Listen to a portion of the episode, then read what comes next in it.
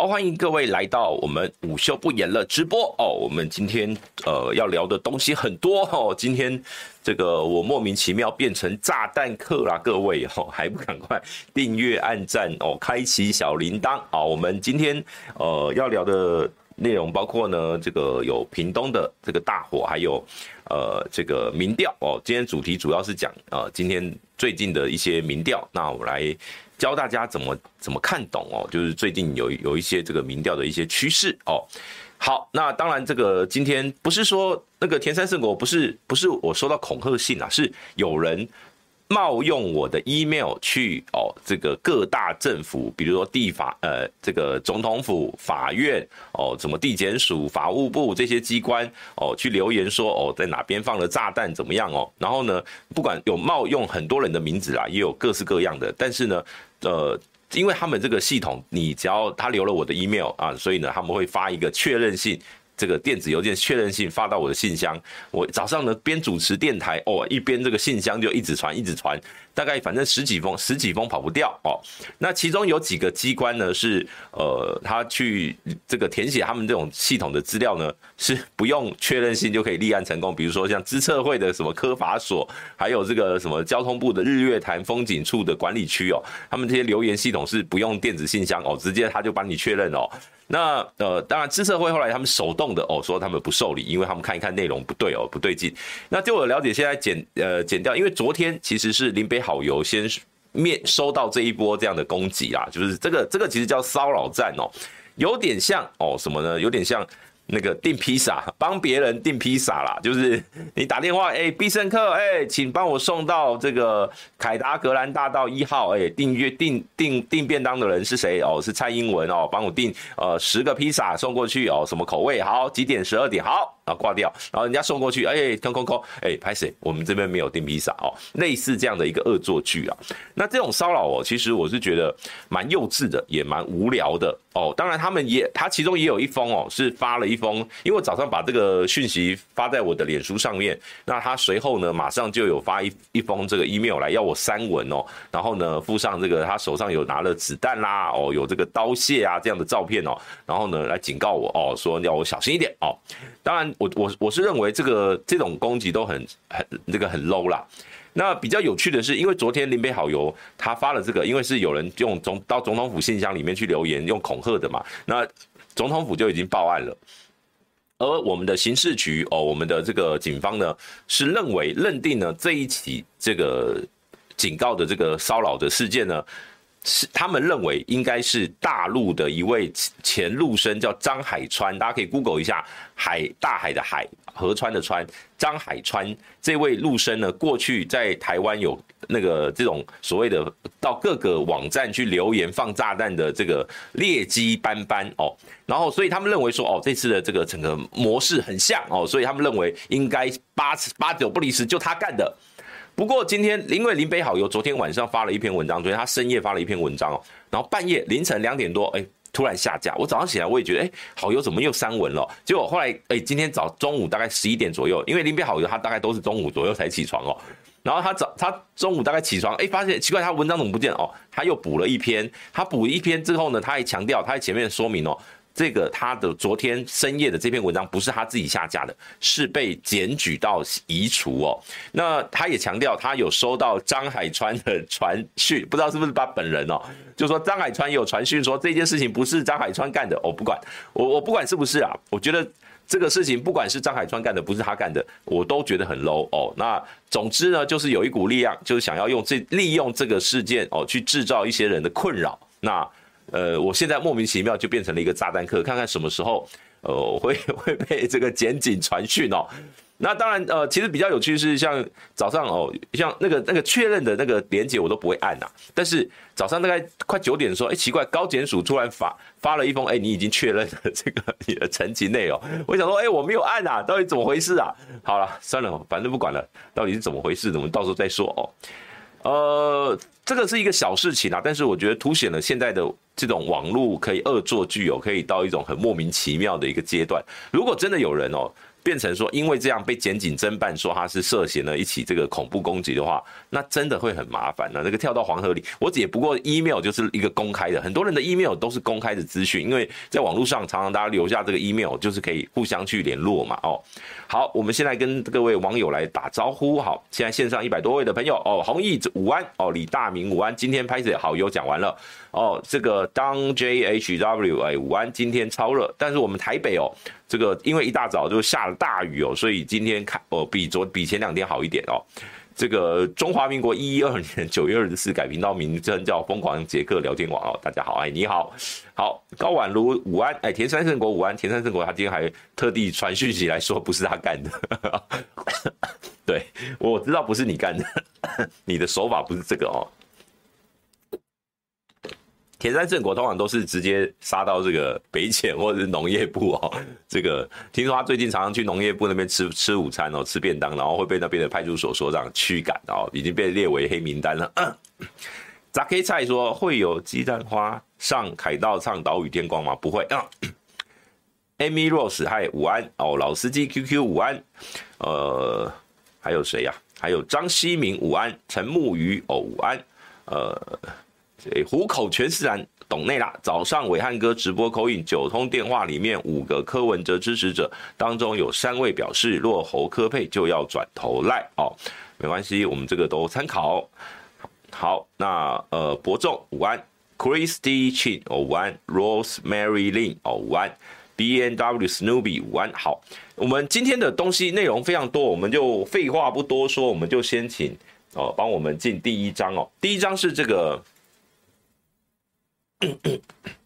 蔡英文在二零一八年的四月三十号，哦，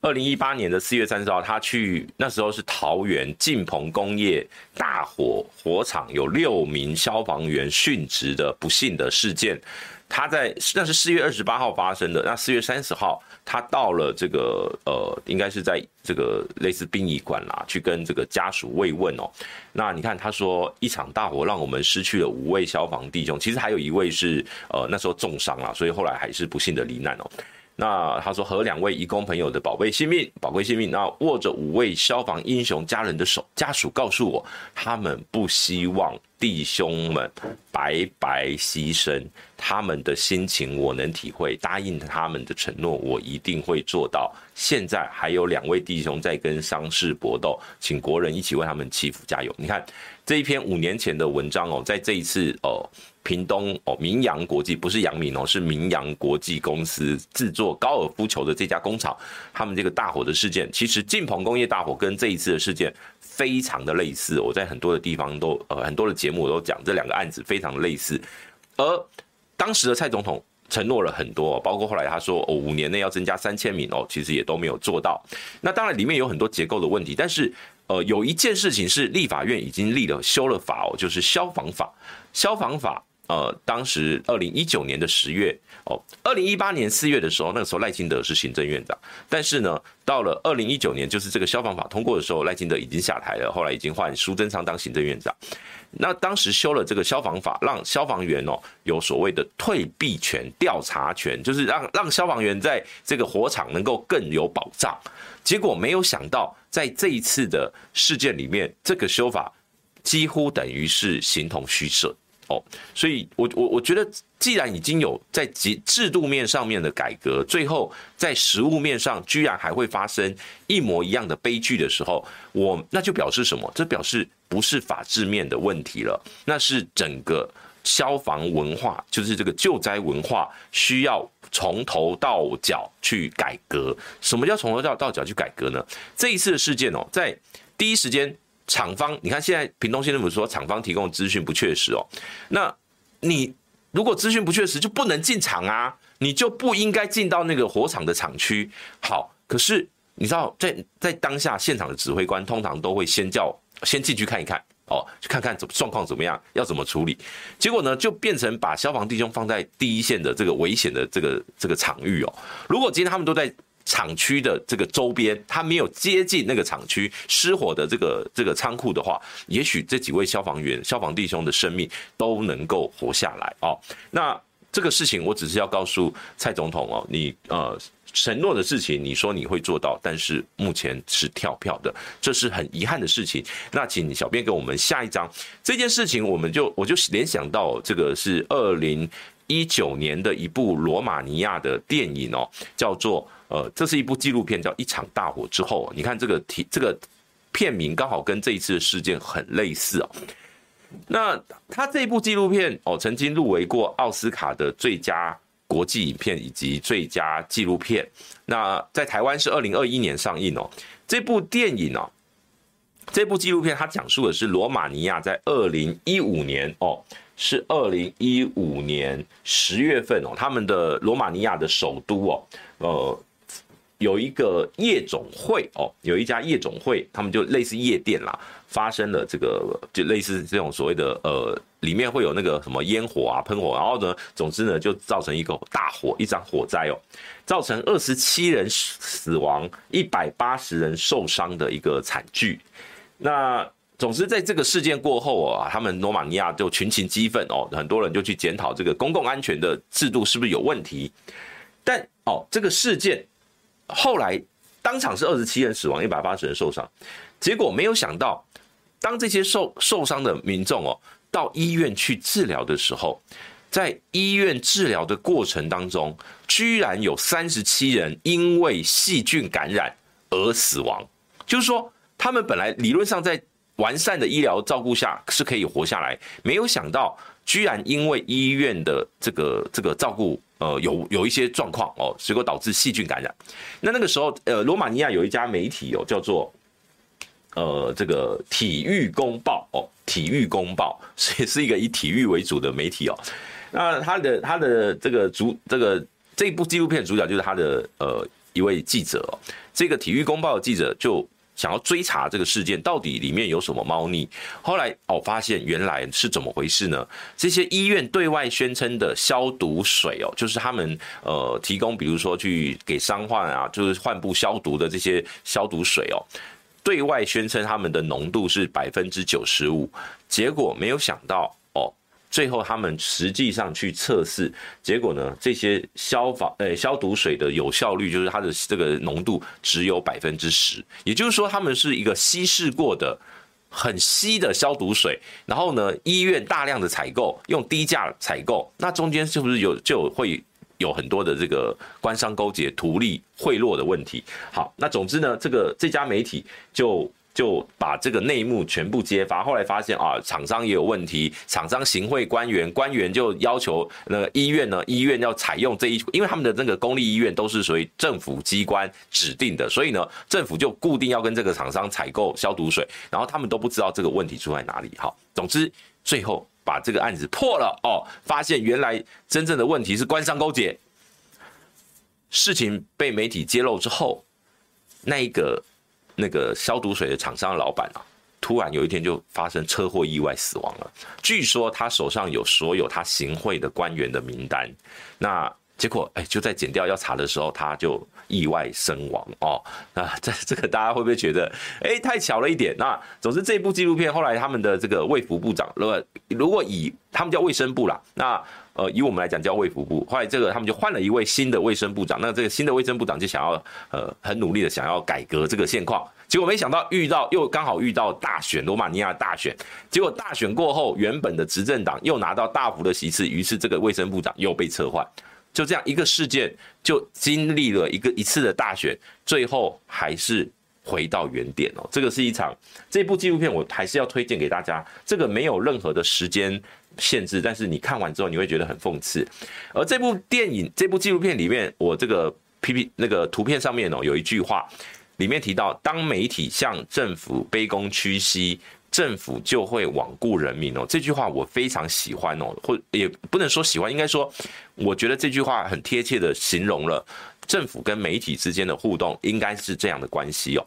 呃，我们现在台湾的媒体有什么样的问题呢？我们现在台湾的媒体因为不赚钱哦，大部分的媒体都碰到了这个盈或盈利的问的一个障碍，那导致呢，呃，大部分的媒体得要靠政府的业配啊，大量的政府业配，尤其是地方政府。那以这次屏东的事情来讲哦，如果不是屏东发生了这样的严重的灾难，平常地方记者几乎不会哦去找屏东县政府的麻烦哦。比如说哦，之前大家还记得吗？前瞻基呃，我们在讲前瞻基础建设，那时候审计部发了报告说，屏东盖了一堆的蚊子，补贴了一堆蚊子停车场的事情哦。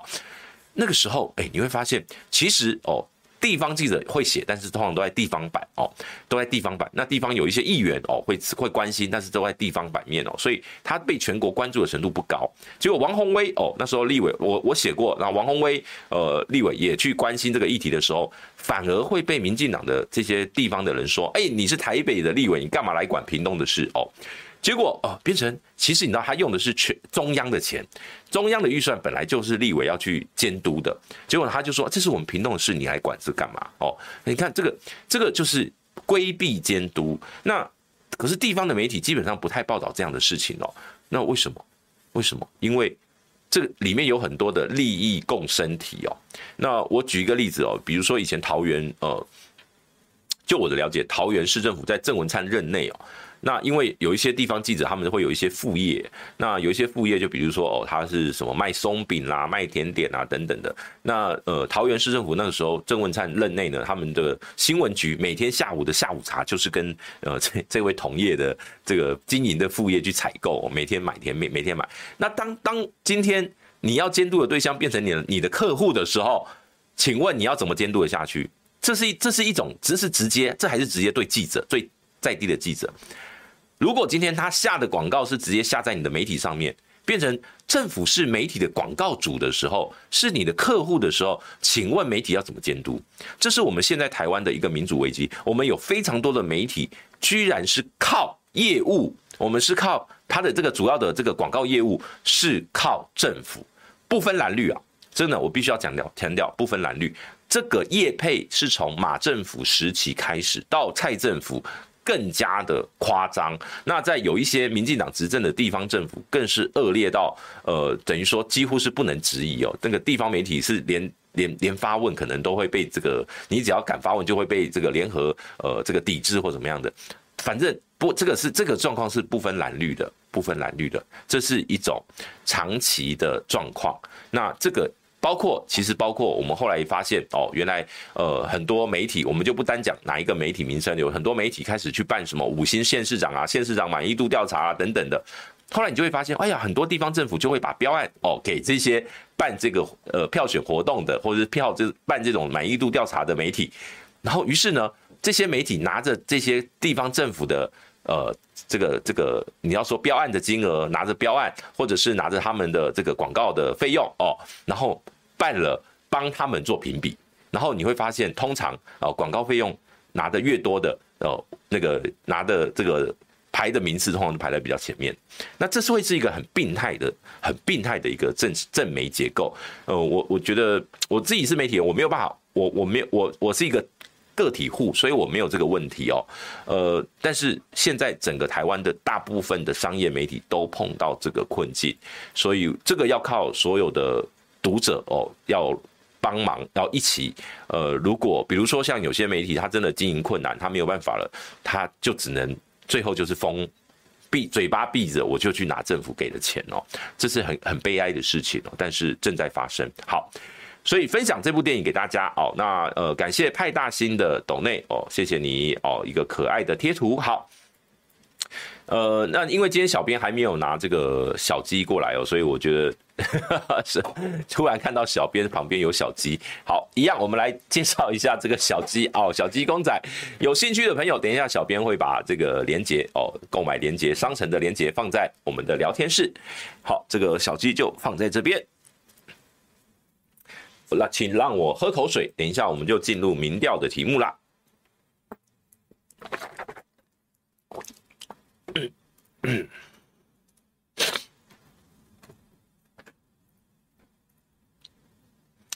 呃，有人说涂万才要注意，涂万才年年年年纪有点大了，所以真的呃蛮辛苦的哈。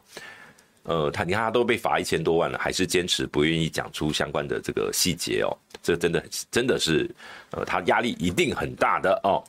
好。来，小编已经把商城的链接放上去了哦。对了，在这边我也提醒一下，目前呃好像还没有人按赞哦，所以还是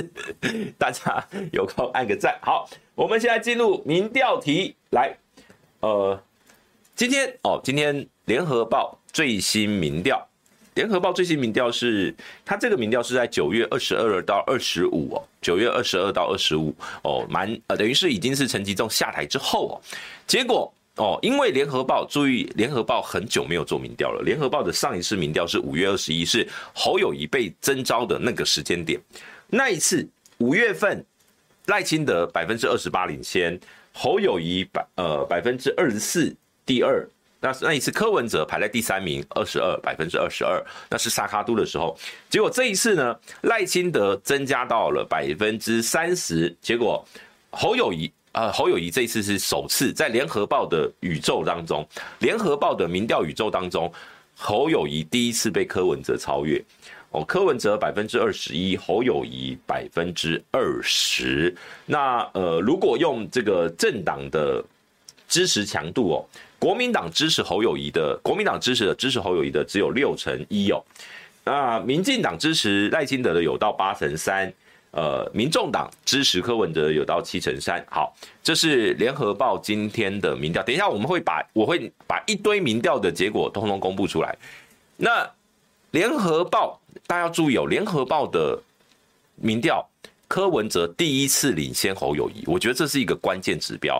很多人会看 TVBS，会看联合报，尤其是亲蓝的朋友，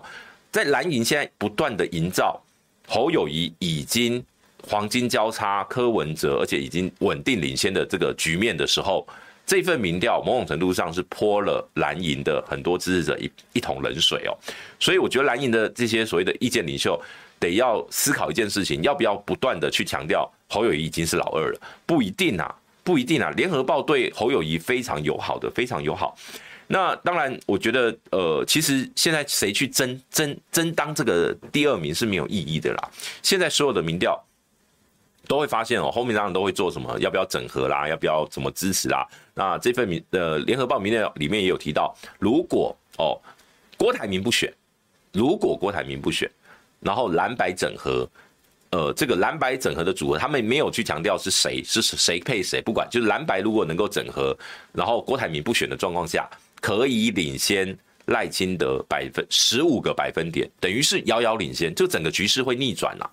当然，这个大家都知道，蓝白河是唯一目前改变现在选举局势的一个唯一的关键。可是目前看不到，还是看不到曙光。那联合报民调里面还有提到，还有提到，呃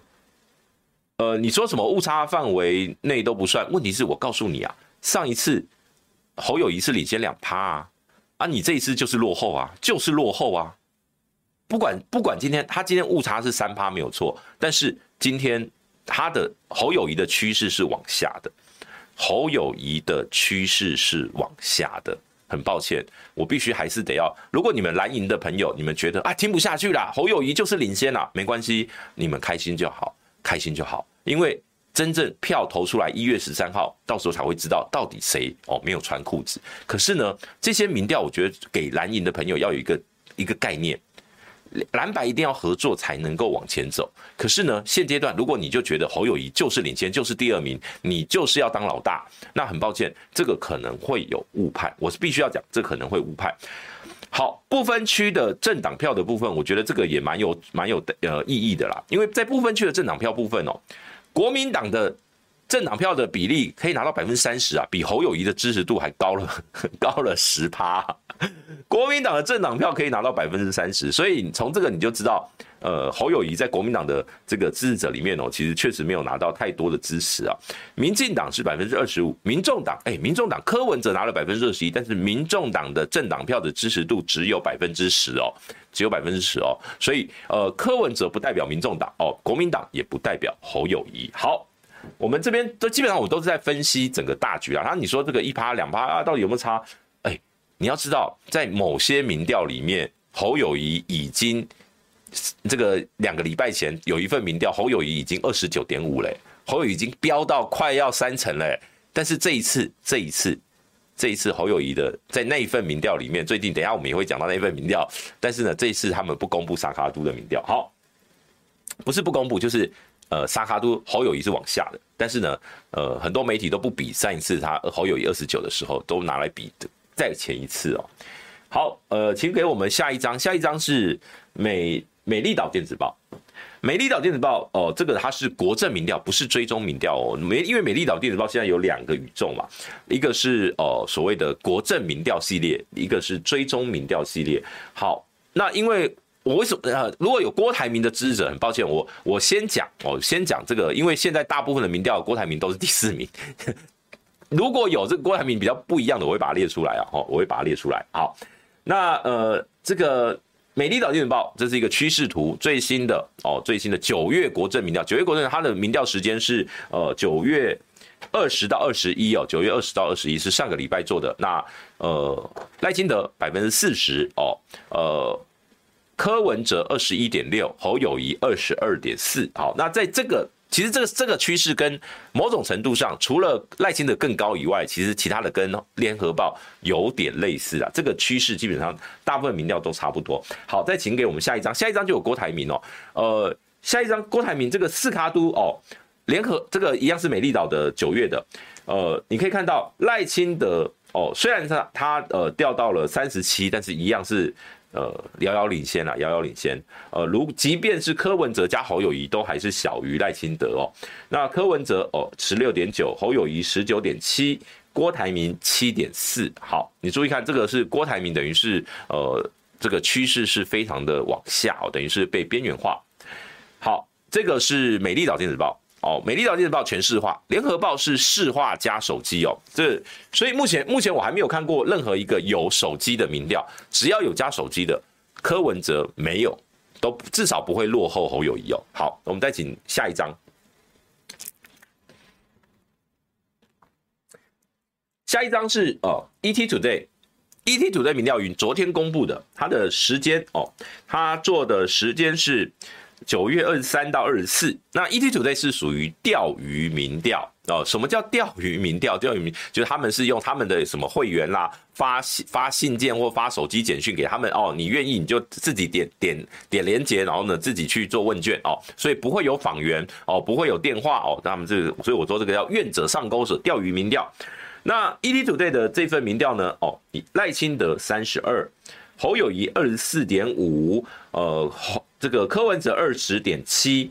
郭台铭十三点二，那基本上你看这个趋势图哦，其实基本上没有太大的差异啦。好，那那它是跟这个九月上旬去比较这个四卡多，你你看，这反而变成是好像只有赖清德掉了比较多，只有赖清德掉了比较多。好，这是 ET Today，那 ET Today 的下呃下一页就是它的这个细部的分析哦。那细部分析里面呢，ET Today，因为我哦长期看这个 ET Today 的民调。会发现一个状况，呃，第一个就是他民进党的支持者，呃，是二十三点六，在这份民调里面占了二十三点六，它的样本数是三百二十四份，那是占了整体的二十三点六。国民党是呃三百零八份，那是占了二十二点五一。呃，民众党哦，民众党的支持者的样本是一百二十二份，只占百分之八点九哦，连九趴都不到。那这个在民众党支持者在 ETtoday 的这个民调里面一直都是被偏低哦，前呃上个月的甚至是低到只有七趴哦，只有七趴，所以呢，呃，而且他这个民调里面又还有一个叫泛蓝跟一个叫泛绿哦，他说你不是民进党，但是你是泛绿哦，所以呢，泛绿有有有八八十九份哦，泛蓝有九十六份，所以呢，泛绿有六点五趴，泛蓝有七点七趴左右，所以再加上去整个民进党的支持，就是说整个泛绿阵营哦，还不含这个。那个那个时代力量哦，那呃是有三十趴，国民党大概是二十九点五哦，所以两边其实大概是差不多的呃一个趋势，但是呢哦这个是这个就是我把一个细部的分析啦，那呃民进党支持者支持赖清德的强度哦八十六，呃，侯友宜国民党支持者支持侯友宜的是七成五，那呃，民众党支持柯文哲的也有八成六，好，那这个就是呃大概的一个分配。不过比较有趣是不支持任何政党的，目前侯呃柯文哲是排在第一名是二十六点三啊，第二名是郭台铭哦，不支持任何政党的郭台铭是排在第二，然后再来才是赖清德，最后才是。侯友谊，那侯友谊在这种所谓的中立选民的制度，在每一份民调里面都偏低，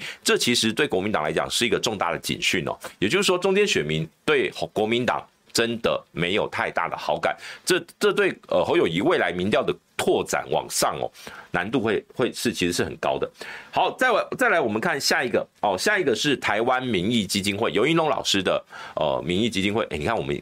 一下子就已经看了几份了哈，这个已经呃一二三四哦，第四份。台湾民意基金会这一次，因为大家看到那个趋势哦，八月是一个极端，所以呢，你看看趋势图就知道，八月赖清德飙高，侯友谊。降得很低哦，所以呃九月我都称这个叫校正回归。有人说哦赖清德崩垮崩跌十趴，呃是呃因为蛋的问题。我认为有蛋的问题有影响，但是不是不是不能说这十趴都是因为蛋哦，就是上一次因为。我在我的脸书也有分享，上一次台湾民意基金会在做问卷的时候，第一题问你，呃，这个呃赖清德要出访，你觉得你觉得他的这个表现如何？哦，有没有信心？对他表现有没有信心？呃，第二个呃问说，哦，拜登要呃百亿的金元，哦，百亿新台币金元台湾，哦，你支不支持？哦，怎么样的？那第三题问日本前首相麻生太郎对两岸的一些互动的关系，所以。这前前面几题啊，你都会很快的也联想到所谓的抗中保台这样的一个呃这个这个效应哦，所以绿营的支持者表态率会增加，而蓝营的支持者会降低哦。那事实证明，这一次这一次游云龙老师的问卷设计，第一题就直接问你，你关不关心总统大选，然后第二题就问支持度了。所以你看那个这个。呃，侯友谊马上就回到哦比较合理的这个范围。当然，对于国民党来讲，一定还是认为哦这个民意基金会是把国民党的制度压得比较低哦。不过我要强调，民意基金会的民调呃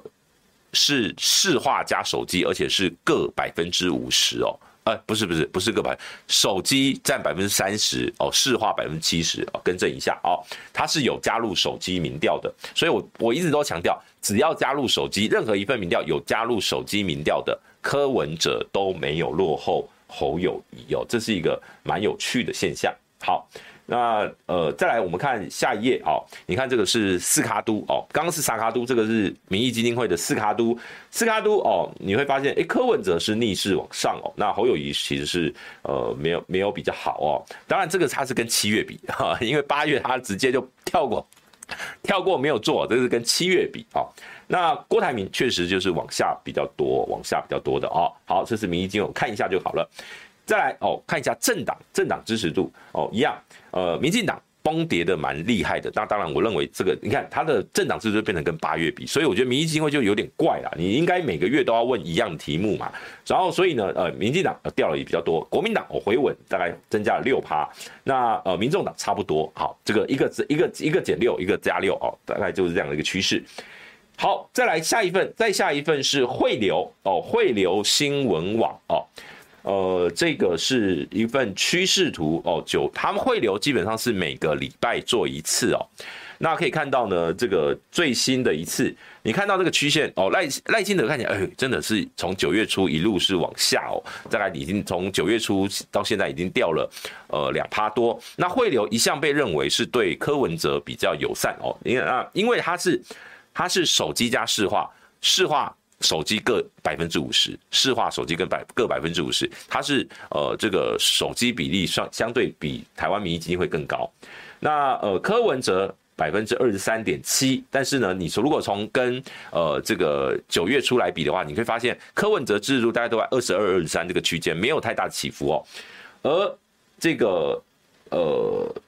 第三名是呃这个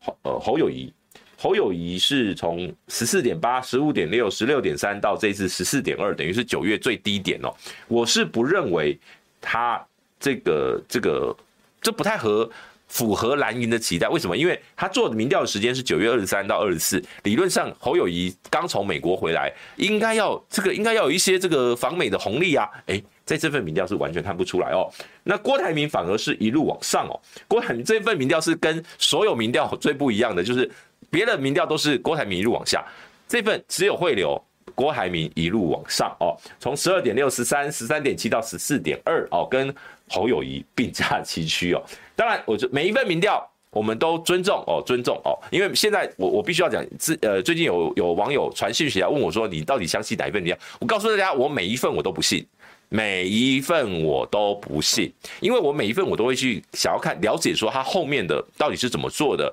那。一般来讲，传统市话民调有它的科学跟依据啦。可是呢，现在就是因为市话占有率，我知道那个戴立安老师他有去解释说，他们是用中华电信的这个住户住宅的用户的手机，至少哎，住宅用户的市话哦，还是有六百多万支哦。所以呢，那如果全全国住宅呃有九百多万户，那六百多万支的这个市话，应该还有七成以上的这个这个呃分布率。但我我老实说啊，我觉得，呃，戴老师他呃忘了一件事情哦，就是如果一个住宅有装两只手市话的呢，就是有会有这种重复的状况哦。还有就是很多住宅其实其实他根本就没有装哦。那呃，当然还有一个就是因为他们去指他去讲说哦，之前我们讲我们秀秀过一个图嘛，就是呃手只有市话的占有率降到不到一半哦。那他是说，因为这个是属于问卷调查，这不是属于，这是属于抽样调查，它不是一个普查哦。那老实说，就算今天是抽样调查，可是呢，跟过去每一年都有做，每一年的趋势是逐年往下的时候，那还表示它这个趋势还是往下，不见得是真的是就是它不到一半啦。但是整个趋势往下是没有是可以确定的。更何况，其实呃，戴亮老师他自己秀出来的那个图卡证据里面哦，就光是今最近这今年的这几个月的。那个中华电信的住宅的电话也是逐每过一个月就往下，一每过一个月就往下，所以，呃，我我认为市话相对来讲，这个研究方法是正确的，但是它碰到一个如何代表母体的结构性的障碍。那目这一次的大选，等于我要等到选后。选后，大家再来观察，比如说到底是是呃手机加三成，手机占一半，还是说哦这种所谓的钓鱼民调，还是哦传统市话最准，比相对准确，没有一个是可以说它最准，但是相对准确。我觉得这一次总统大选是所有民调业者等于是一次重新的竞赛啦，重新去呃 setting 这所有人的这个民调的校准哦，所以要等到结果出来才能做最后的判断。好。那我们看到这个下一张哦，下一张是呃汇流民调里面的呃细部分析。那汇流民调的细部分析里面比较有趣的，我都会看一行，就是他会呃小编麻烦请给我们下一张哦，就是是汇流民调的下一的这个细部分析里面都会有市话跟手机，因为它市话一千多份，手机一千多份，两个加起来哦没有没有，它市话三分之一，拍谢我讲错了，它手机占三分之二。所以他手机更多啊，手机比例更高了。他拍摄有这个，我刚刚更正一下。但是他会做他他除了这个手机市话合起来的民调之外，他还会做一份纯市话啊。你去看哦，他这个市话只有六百五，那手机是一千三百六六，就是市话呃手机占三分三分之二，而市话占三分之一，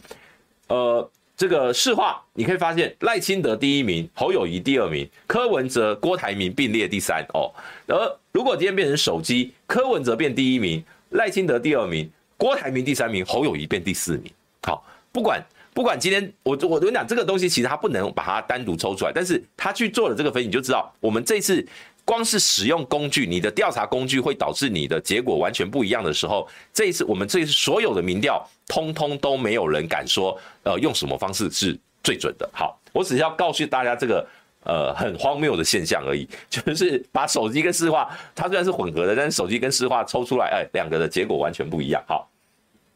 那呃那个小编没有，小编给我的这个 PTT 就没有了，对不对？对，就就这十二张。我后面还有很多张哎、欸。真的吗？对。你看一下那个群组里面，后面有非常多张，后面还有至少十张。对，那没关系，我们现在请小编帮忙把它整理一下，等一下帮忙秀一下哈。那呃，这个我我先来跟大家讲一下啦。这个今天还有一份民调，今天还有一份民调是近。哦，近新闻、近电视哦，近电视的沙卡都赖清德三十三点三哦，侯友谊十六点四，呃，柯文哲二十八。那静电视是手机加市话，手机加市话，好，应该也是一样哦，手机加市话，应该也是各半的。那呃，趋势上呢，呃，跟八月底相比的话，赖清德是掉了一趴，呃，柯文哲增加零点九。那呃，这个侯友宜是增加零点二，好，这是三哈都。如果加上郭台铭、赖清德三十四点五，柯文哲二十四点一，侯友宜十六点五，郭台铭十呃八点五哦。那如果用趋势来看的话呢，其实大概呃赖清德还往上哦，那呃柯文哲也是往上，微幅往上，侯友宜也微幅往上哦，那。郭台铭哦，郭台铭是掉的比较多，郭台铭掉了掉到八点五，是从十二点九掉到八点五。好，那当然这个我都我觉得大家都参考一下。但是呢，这份静电视里面它的政党倾向哦，就是它里面的政党倾向支持民进党的比，在这个样本数里面是百分之二十九点四，国民党二十三点一。但是注意了，这一份民调柯文哲领先那么多的关键就在这边了，他的政党倾向支持。台湾民众党的破两成哦，这个在所有民调里面是偏高的，是偏高的。你看哦，ETtoday 支持柯文呃那个民众党的倾向的样本只占全部样本的百分之九，而这一份民调里面可以高到百分之二十哦，这个确实是偏高偏高。那呃，如果以这个。以汇流民调，我补充一下，汇流民调它的台湾民众党的支持者的比例也比国民党的还多，也比国民党还多，所以汇流民调跟这个镜新闻都是相对来讲对民众党的支持度都是明显偏高的，明显偏高。好，我们这个是呃，先把这一波这一波民调其实大概看完哦，你会发现，哎，基本上侯友谊有没有领先的？有。有侯友宜在美丽岛电子报跟 ETtoday 是领先的，那领先幅领先柯文哲的幅度大概都在一到两趴这个区间了，大概基本上都还是误差范围了。好，就算你今天讲说，呃，柯文哲领先侯友谊的大部分，除如果今天不是以这种，呃，如果以联合报来讲，也在误差范围。那在这个台湾民意基金会哦，领先的稍微多一点。那在这个汇流或是在这个呃镜新闻哦，好像也比较多一点点哦。所以呢，哦，这个我们也就是呃大家参考，我今天是先先把这个每一份民调先报给大家看。最近民调对于蓝白之间有一个很重要，我认为就是他们现在如果今天要谈整合哦，最近的所有民调都会变成他们谈整合的筹码哦，都是谈整合的筹码。所以呃，这个对于我觉得对任何一方来讲。哦，对蓝跟白任何一方来讲，他们都会期待自己的民调能够稳定领先。但是我必须要讲一个比较残酷的，从其实从大概六月以后啦，大概就是柯文哲飙上去，他后来我开始往下掉之后，跟侯友宜掉到谷底再往上拉回来以后，基本上大概已经僵持大概一个多月，基本上都没有太大的变变化了。大概这从七月底八月到现在，基本上整个战局战况没有太大的改变，也就表示，除非今天有。比如说有真的有一个所谓的整合成功的概念，否则我觉得现在选举就是一路在野躺平，然后呢赖清德就是等着迎接明年一月十三号大胜狂胜哦，happy 哦。当然这个我觉得有一个制度面的东西，我觉得可以给未来的这个大家可以思考一件事情哦。呃，很多欧美国家会有所谓的第二轮投票。什么叫第二轮投票？就是总统大选必须要。得票过半的人才可以当选，所以当今天有很多主人参选的时候，最后会选出前两名哦。当所有人的得票率都没有过半的时候，会选出得票率最高的前两名进入第二轮投票。那最后就是要有一个人一定要过半，得票率一定要过半才能获，才能当选总统。我觉得这个制度，也许我们台湾，也许我们中华民国在未来是。需要往这个方向去思考，为什么？因为如果今天是一个我们我们经得起在一个所谓的少数总统，如果赖清德假设他是以三十九四十趴的这个票数当选，那未来假设国会哦，他民进党有少数，那这样的一个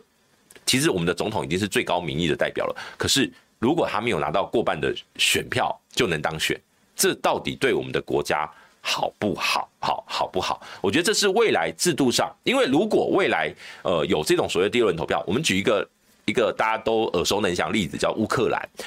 乌克兰的泽伦斯基哈，他就是两轮投票出现的。他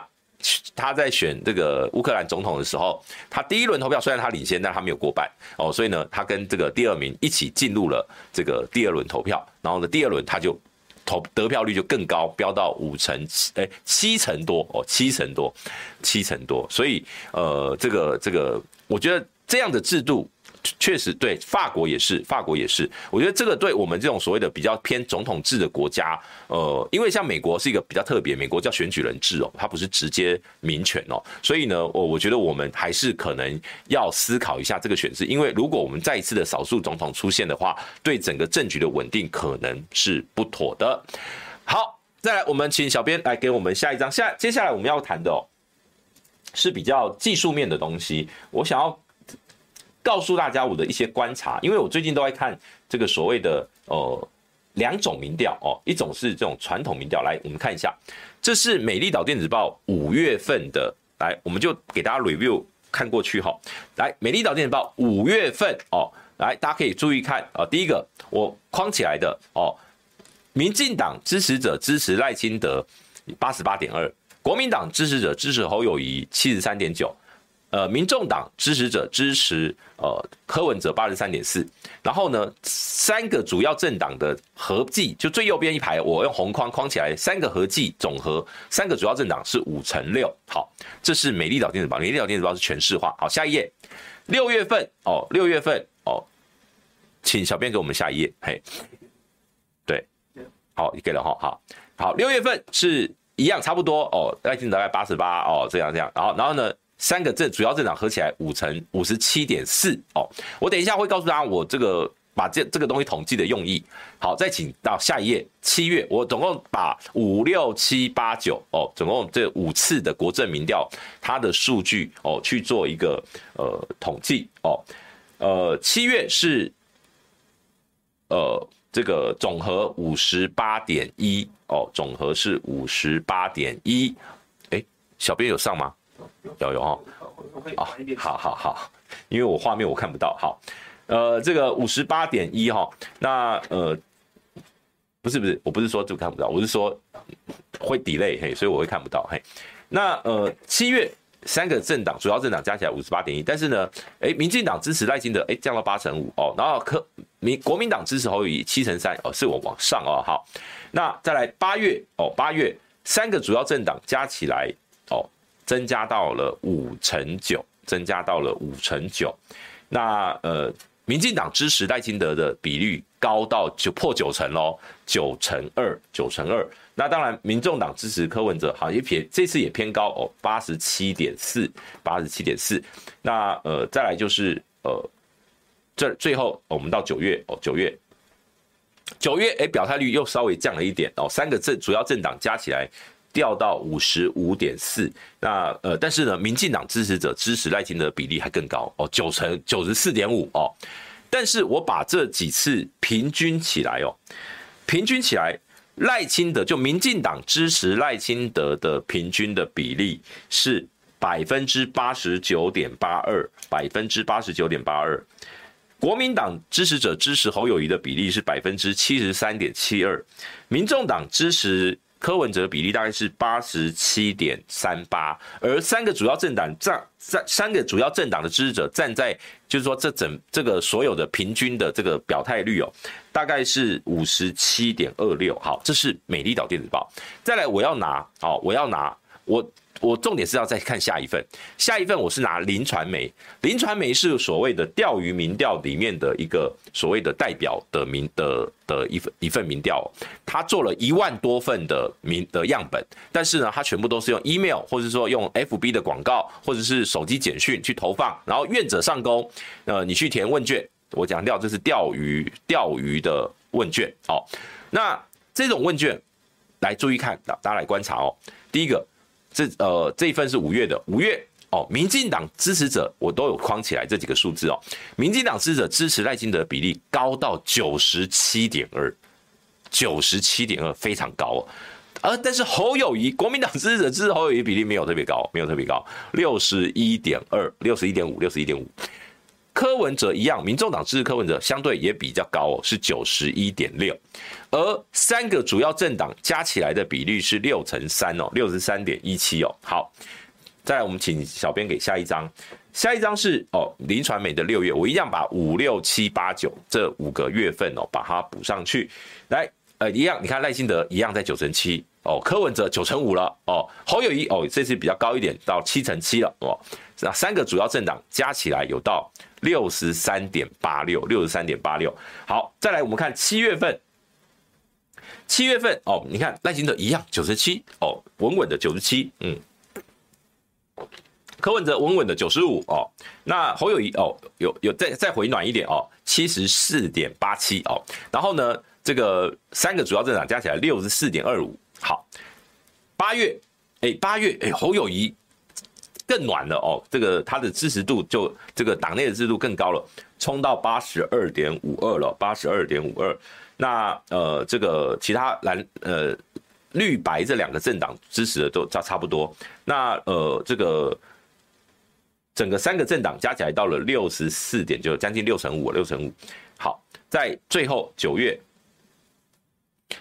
九月的这一份民调哦，呃，这个就是最近上个礼拜公布的哦，一样哦，民进党支持赖清德一样九十七，呃，柯文哲哦掉了一点，从九十五就掉到九十二，还是九成以上。侯友宜支国民党支持侯友宜的冲到百分之八十五点七哦，这是非常高哦，这在所有民调里面，这是我第一次看到侯友宜在国民党里面的支持度冲到百分之八十五以上的哦，这是我看到的第一份哦，那。三个主要政党的支持度加起来到了六十七点一九哦，也是最高。好，最后我把它平均起来，林传媒民进党支持者支持赖清德的强度会到百分之九十七点，平均是百分之九十七点二一哦。等于说，如果每一百个民进党支持者只有三个人不不到三个不到三个，在林传媒里面会说不支持这个这个赖清德。可是呢，如果我们跟美美丽岛电子报去比哦，美丽岛平均是八十九点八，等于说大概每一百个会有十个，会有十个，等于说在这个强度里面，林传媒极强啊！林传媒的支持者去表态的人里面，他支持特定对象的强度是极高的。他们在政党支持支持者里面，他支持特定人士的强度是高的，非常高。国民党支持侯友宜的哦，到七成六，它主要是因为受到五月份，五月份是一个偏低的，只有六成多，后面它基本上都都比其他的呃民调来的偏高哦。那整体平均是七成六，也比美丽岛电子报的平均七成三哦要高出大概呃将近三个百分点。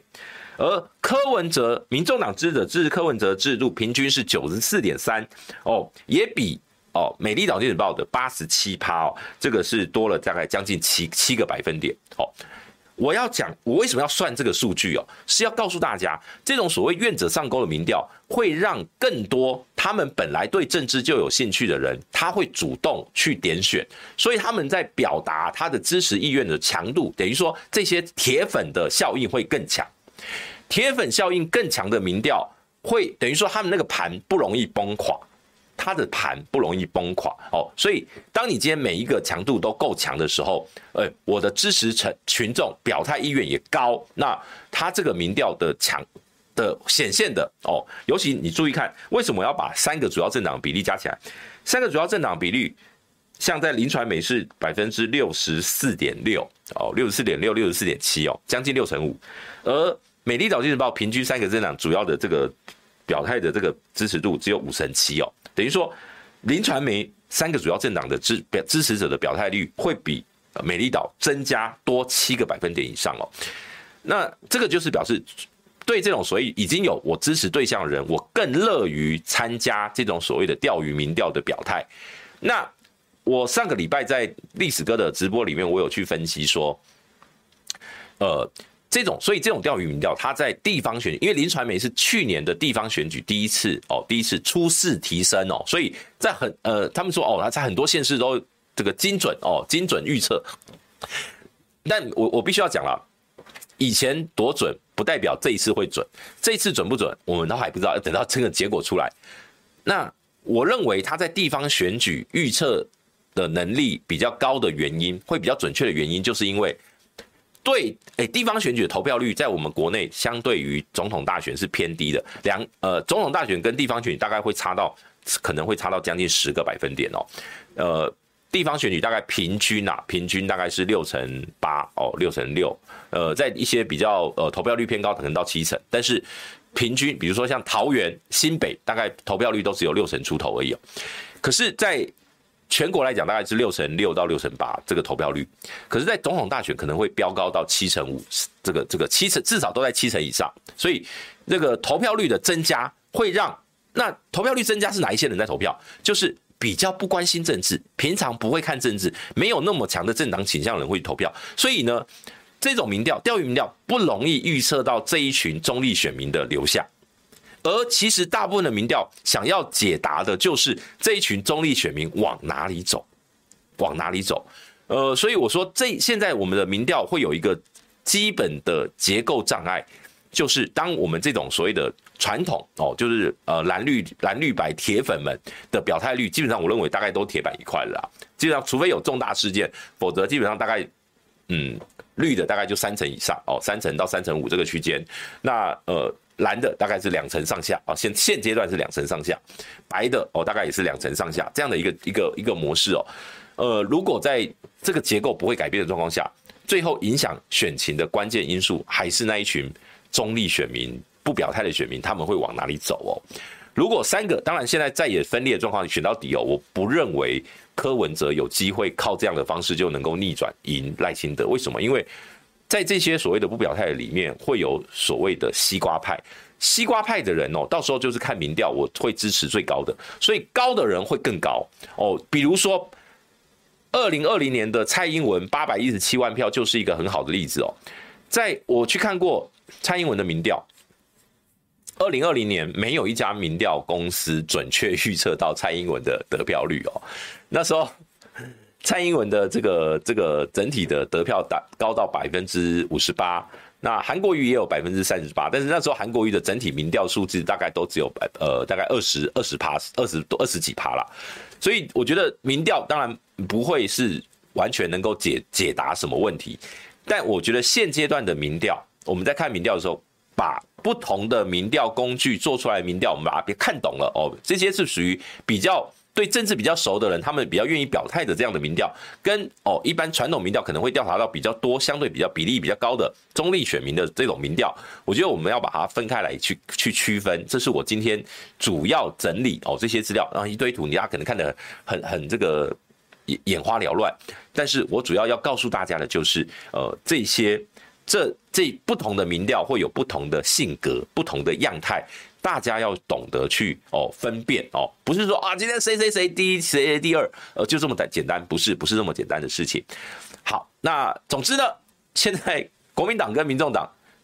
谁当第二不重要啦，不重要。接下来的呃从现在九月底了嘛，接下来的两个月就是到十一月二十号登记之前的关键就是蓝白会不会整合啦。那不管蓝白会不会整合，我觉得因为这个是。这不是我们说了算了，他们会有要呃，民众能做的就是告诉你的支呃支持的对象说，你希望他们怎么做，你可以告诉他们你希望他们怎么做，但是他们不见得会鸟你，为什么？因为他们每一个政党有每一个政党自己的利益，就好比说。哦，今天在这个什么所谓的呃两岸关系也好，或者是中美台三方的关系，每一个国家，呃，中国有中国的自己的最高的国家利益，美国有美国最高的国家利益，在台湾我们常常会把别国的国家利益当成自己的利益哦，这是一个比较呃奇特的现象。好。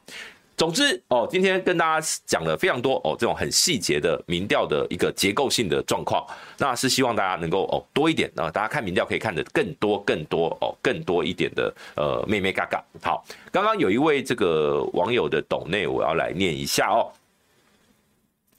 呃，陈佑宏哦说，柯文哲的联合政府至少对蓝营人士。呃，是有最大利益所在。民众党小党没有那么多人才来治理国家，必定会多任用蓝营人士。如果国民党坚持只能当政的，最后蓝白势必破局。民意很多表达，科如果不能当政的，很多中间浅绿选民都会转头赖。呃，侯市长看完全看不到胜选的机会。呃，唯有柯当正才能拉下新潮流。这是呃，这次选举是对决新潮流，而不是蓝绿对决。好，谢谢你的意见哦。当然，这个就让蓝蓝白是双方高层去好好的思考接下来到底该怎么办哦。因为对国民党来讲，他会觉得，哎，我会赢啊，侯友谊已经黄金交叉啦。对于柯文哲的阵营来讲，我们坚持下去，我们就是会赢，我们的年轻人就是就是会出来投票啊。不管不管怎么样啊，彼此都有彼此的论述，但